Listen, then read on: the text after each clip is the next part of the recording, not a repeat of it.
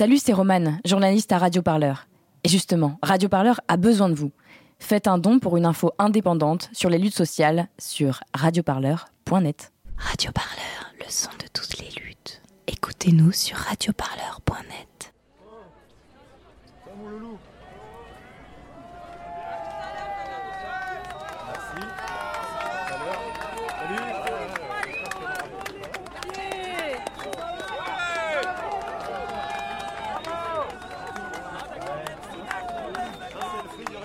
Vous voyez, le 15 octobre, ils pensaient faire bien, nous donner l'envie de parvenir. On est là et je pense que s'ils continuent à s'obstiner, on va continuer. Moi, je suis Marc, je suis représentant du syndicat autonome, euh, Fédération autonome de, de France. Ça part envoyer professionnel.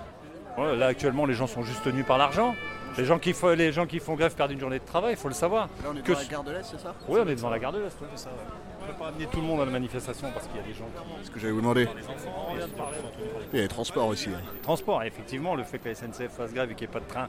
Vous ça a venez. favorisé. Nous, on s'est arrangé avec euh, les, Le syndicat s'appelle la CGT du, du centre hospitalier de, de Clermont. de Clermont pour profiter de leur bus pour venir. Il y a une convergence aussi. euh, Ah bah, je pense que oui. Bien sûr. convergence, Euh, la convergence, c'est la retraite. C'est la retraite et puis, et puis, et puis que puis qu'on vive dignement quand même. Du vous êtes venu avec les hospitaliers. Les hospitaliers. Et en fait, euh, Et on a vu des gens d'EDF, on a vu des gens euh, d'ailleurs qui sont là, qui défendent, qui défendent leur On a discuté avec des gilets jaunes aussi.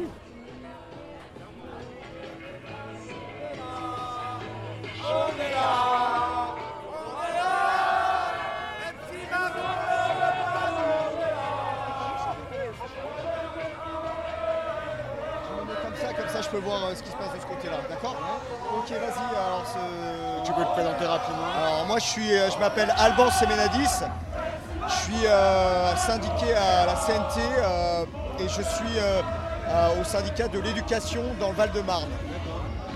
Il est 12h41, on est au croisement entre le boulevard de Strasbourg et le boulevard Saint- Magenta, on est devant l'église Saint-Laurent. Voilà, et en gros là les choses sont en train de se mettre en place petit à petit. Il y a euh, donc euh, le carré de tête qui va se placer euh, un peu plus en aval de, la manif. Voilà, et nous on est placé, donc comme j'ai dit juste devant l'église Saint-Martin, Saint-Laurent. Il va y avoir Sud, CGT, tout tralala derrière. Voilà, et pour l'instant c'est que de la mise en place. D'après ce que j'ai pu comprendre, c'est les syndicats qui ont demandé à ce que, les, le parcours ne passe ni par Place d'Italie ni par euh, Gare d'Austerlitz parce que bah, on le sait déjà, ce sont des endroits qui sont particulièrement euh, dangereux pour, euh, pour les manifestations. On a déjà vu ça par le passé. Donc en fait, euh, ça a été un truc qui a été demandé et négocié par les syndicats de passer par République et par Nation, et c'est-à-dire par des endroits qui sont moins euh, dangereux. Voilà, merci. Ouais. Hein? Non, pas pour le moment. On va être prêt. On va faire un tour de chauffe là avec la tactique. Julie, t'es prêt? Bah non, t'es pas prêt, t'as pas ton truc? Vas-y, tactique. On va voir, parle pour voir si on entend quelque chose. On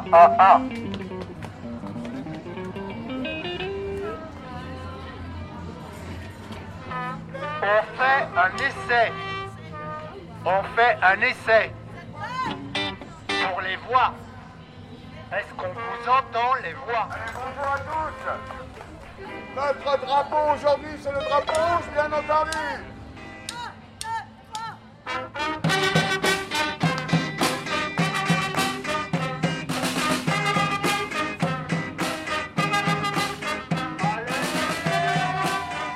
Je m'appelle Gaëtan Bignat.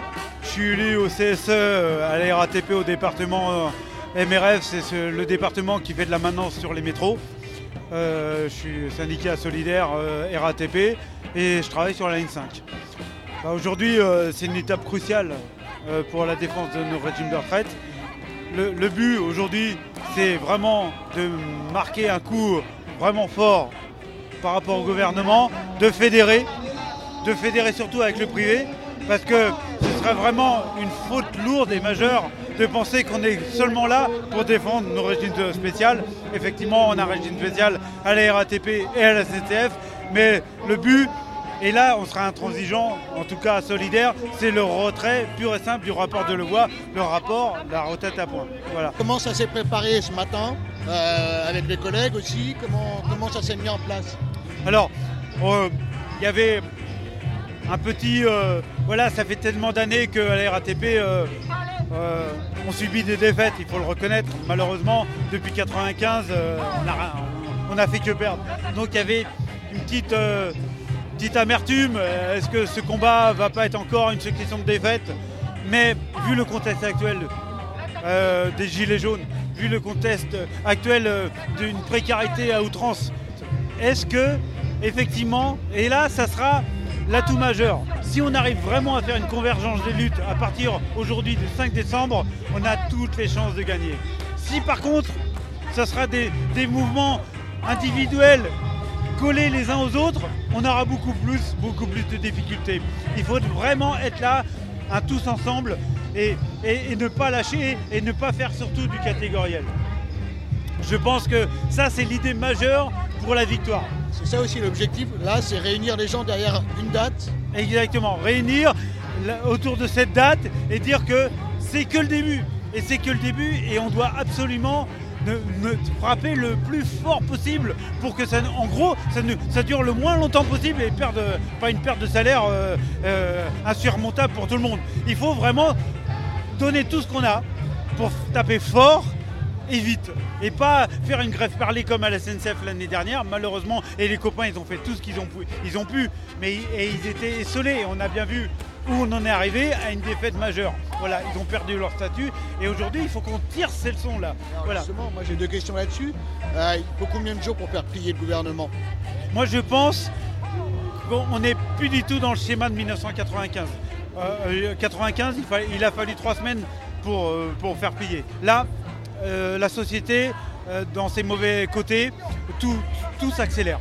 Et je pense que moi, si on est fort déjà rien qu'une semaine, il va y avoir des lâchers majeurs du gouvernement. J'en suis persuadé. Mais il faut pas faire les choses à moitié. Pendant une semaine, il faut tout bloquer. Pendant une semaine, il faut occuper nos usines, il faut occuper les dépôts, empêcher euh, les jaunes de sortir, malheureusement, parce qu'il y aura toujours des jaunes. hein. Les gens qui disent Ouais, mais tu regardes le collègue, il est sorti. Oui, mais dans toutes les grèves, même en 68, même en 36, il y avait des jaunes. Voilà. Sauf que les jaunes, ils rasaient les murs. Et aujourd'hui, les jaunes, ils ont une culture de, de- d'être hautain. Mais il faut que ça se renverse aujourd'hui. Euh, Pour démontrer et pour faire faire, euh, faire, euh, faire une pression pour le gouvernement, mais il faut absolument que le privé nous suive. Voilà. Alors ce soir AG, AG, discussion, faire le point. Demain, euh, voilà, euh, re-AG, remobilisation et surtout ne pas lâcher quoi. Ne pas lâcher. Et moi demain, je sais où je serai. Je serai en train de bloquer les tramways qui vont sortir. Voilà. Aujourd'hui, on fait ça proprement. Mais on a fait ça proprement. On les, les jaunes, on les a laissés sortir chez nous.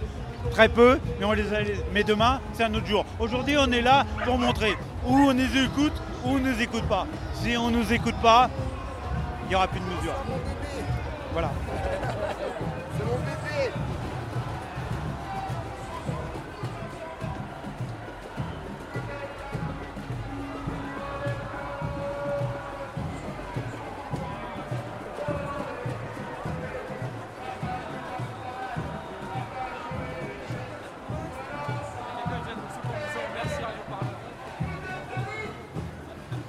Allez, allez. Bah, écoutez, je suis Gérard Filoche, euh, porte-parole de la gauche démocratique et sociale. Alors est-ce que vous pouvez nous dire où est-ce qu'on se trouve pour euh, nos auditeurs? Il est, euh, la, la manifestation a commencé. J'espère qu'on se trouve euh, le premier jour de la grève générale et de l'occupation des entreprises. Ça vous savez, moi, je suis un- j'ai 75 ans et je suis un vieux 68 art. Et je me souviens bien que dans l'histoire de France, pour faire céder des, des, scélérats comme Macron, il n'y a que le rapport de force qui compte.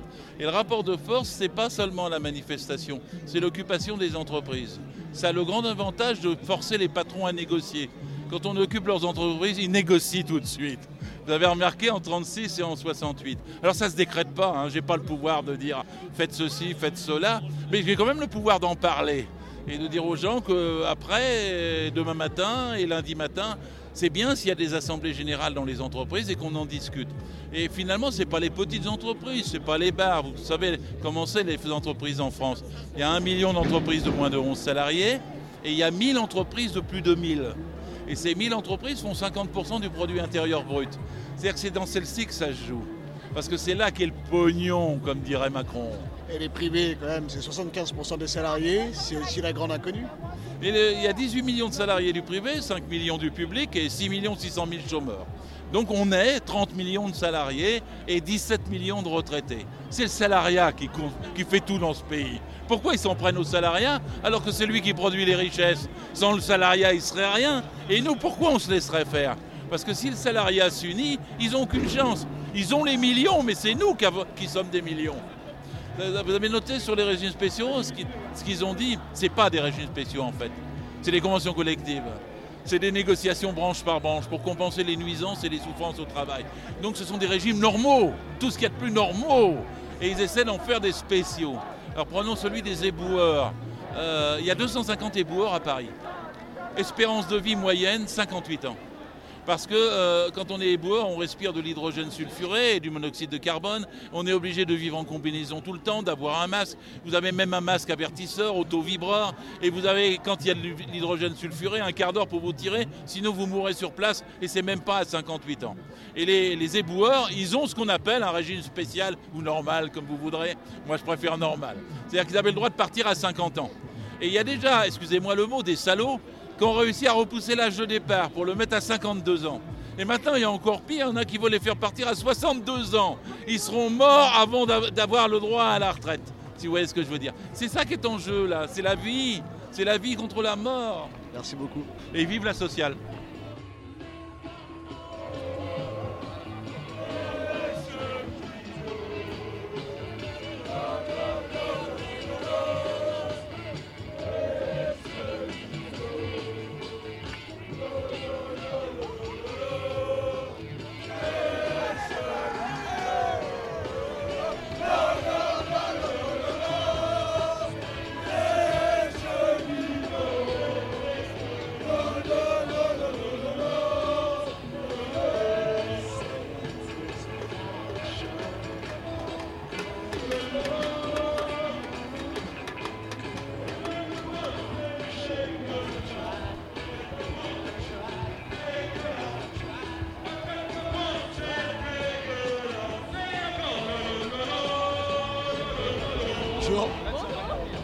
Vous vous appelez comment Nina. Mathilde. Vous êtes euh, étudiante ou Ouais, je suis étudiante. tu es étudiante où Euh, moi, je suis étudiante en- à l'Université Paris 1, à Panthéon-Sorbonne. Je suis en droit histoire. Ouais. Et moi, je suis à Sciences Po Paris. Voilà. Pourquoi vous êtes là aujourd'hui Parce qu'on est face à un gouvernement qui n'arrête pas de taper sur tous les âges de la vie, tant sur la jeunesse, parce qu'on a eu plein de réformes, qui la sélection par exemple avec les que sur euh, bah, la vieillesse par exemple avec la réforme des retraites. Je suis là tant pour ma condition étudiante que pour défendre celle de mon père, de ma mère, euh, de mes grands-parents. Et je considère qu'on doit se défendre pour nous, mais aussi pour nos enfants. En fait, il ne s'agit pas de savoir qui sera impacté ou pas. Il s'agit qu'à un moment quelqu'un sera impacté. Et c'est pour ce quelqu'un qu'on doit se battre. Il réalité, c'est que les soignants, ils nous soignent, nos professeurs nous enseignent. En fait, on vit avec eux, on vit ensemble dans une société. On n'est pas seulement des professions individualisées, on interagit tous les uns avec les autres. Bien sûr, j'ai envie que mes médecins, mes infirmiers, mes... tous ceux qui bossent en hôpitaux puissent bosser bien parce qu'ils aiment leur travail, j'en suis convaincue. Nos enseignants aiment leur travail aussi et c'est pour qu'on puisse continuer à s'épanouir, à exercer dans de bonnes conditions qu'on est là aujourd'hui. Alors du coup, la suite de cette journée, c'est quoi? Grève générale. Ouais, clairement grève générale. On continue mobilisation jusqu'à ce qu'on puisse avoir un service public digne, un service public qui puisse continuer sainement, qui puisse continuer vraiment et exercer pleinement no- notre emploi.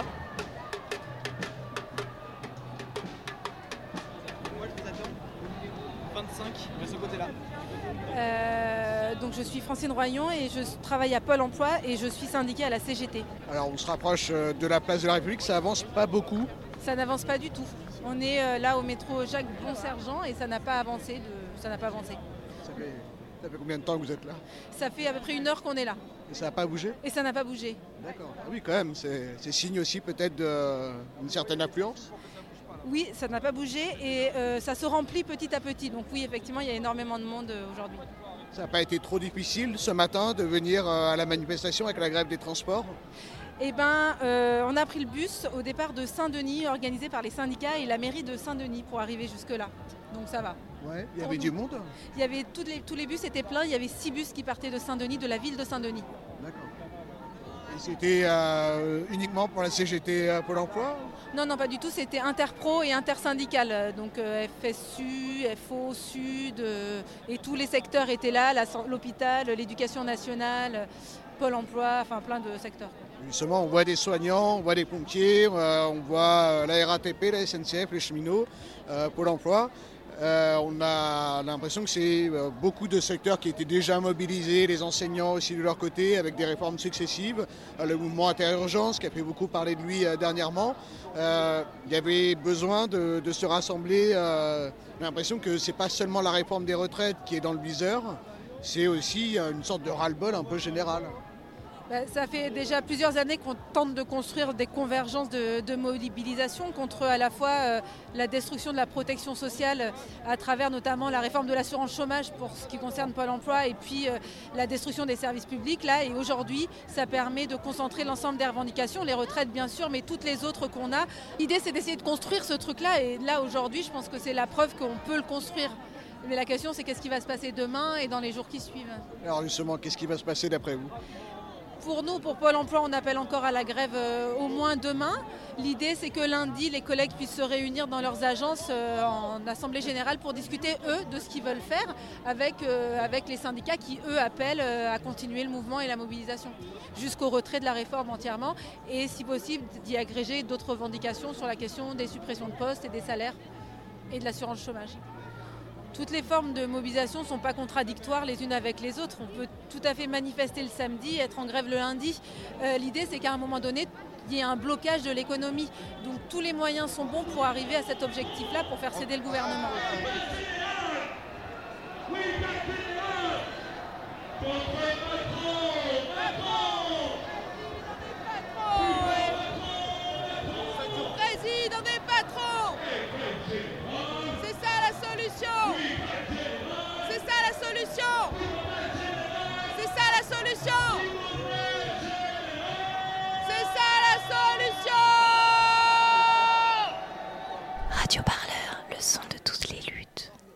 Écoutez-nous sur radioparleur.net.